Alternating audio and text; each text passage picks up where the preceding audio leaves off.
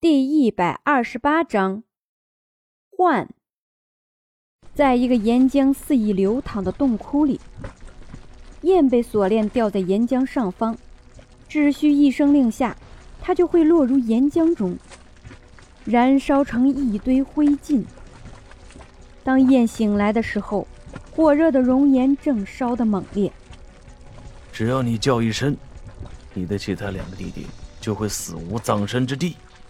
碎天哲依旧是操控这一切的人，笑容够坏，言语够毒。燕现在很慌张，不知道彻和叶怎么样了，他俩是不是安全？看着碎天哲把锁链一点一点往下放，心中确定了，眼前这人是一心想要害死自己。越来越热，感觉要被烤熟了，身上被烫到起泡。毁容是必然的了，阴气也不复存在。当一百开始燃烧，他已经感觉不到痛了。火焰吞噬着他的身体，没发出任何声音，便化为灰烬。五秒钟过后，光芒四射，一个人影出现在火焰中，正是重生的焰。他以为他会死，结果重生了，还拥有了无上的能力。你们兄弟三个果然不是凡人，最可怕的三大痛处你们经历过了。不仅如此，还获得了无上的能力。这是碎天哲给他们制造的奇遇，也是他们成就了碎天哲的封神计划。什么意思？燕有点疑惑。难道说，这种可怕的事情，还对彻和叶做了吗？碎天哲这个人到底是敌是友？他给他们三个这么强大的能力，不可能是白白送给他们的，一定是有所图。有一句话叫做“欲戴王冠，必承其重”，这事儿必然没有那么简单。你有什么事情是要改在我们三个才能做的吗？叶一眼就看透了，醉天哲没有再隐瞒。没错。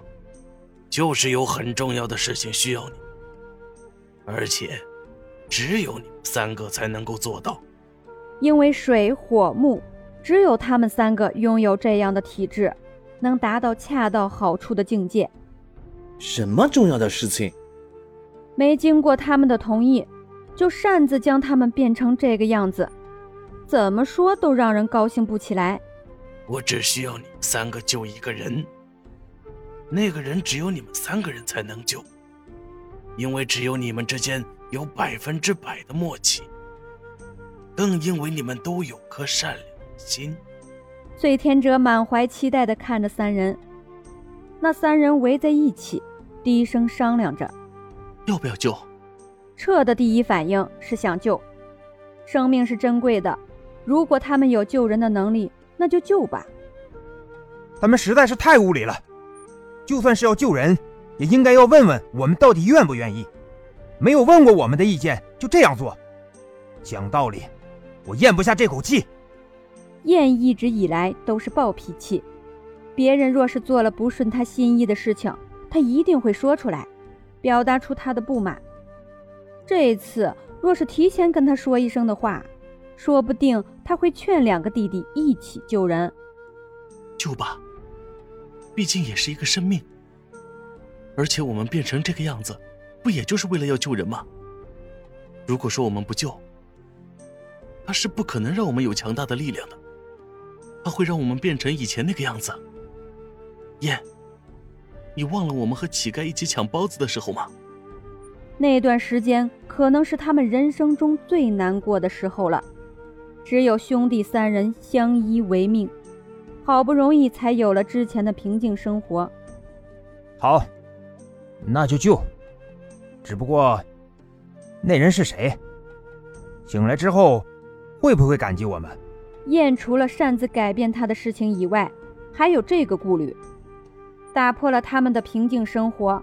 要是连句谢谢都没有的话，这事儿他们可不干。不是他们斤斤计较，而是他们三个会不开心的。再看吧，要是没有信，我们再弄死他们也不迟。夜眯着眼睛，眼神凶狠。三人终于达成一致，准备救人。醉天哲将他们带到了秦洛风所在的地方，四个人打坐运功，为秦洛风疗伤。洛风，熟悉的声音响起，这是张逸晨的哥哥。秦三变的声音，大哥，你回来了。刺客基地的人，洛风，大哥，哥哥。秦洛风认识的所有人，一声声、一遍遍地呼唤着他。周围的声音消失了，张逸晨的身影渐渐清晰。只见他在一片桃花林中，坐在那桃花树下。秦洛风此时虽然头很疼，但是看到那身影，刹那间笑了出来。逸晨，树下的人回过头，看到是秦洛风，马上起身，一下扑在了秦洛风的怀里。洛风，我要走了。张逸晨笑得很开心，但是声音略带着悲伤。你要去哪里？秦洛风用力地抱着张逸晨，然而下一秒，怀中的人消失了，他最爱的张逸晨不见了。逸晨，你在哪里？环顾四周，桃花树变成了青竹，青竹丛中有个身影，那人好像看到了秦洛风。正在对自己招手，哥哥，秦三便小跑到秦洛风的身边，脸上洋溢着幸福的笑容。哥哥，我就要和妾母结婚了。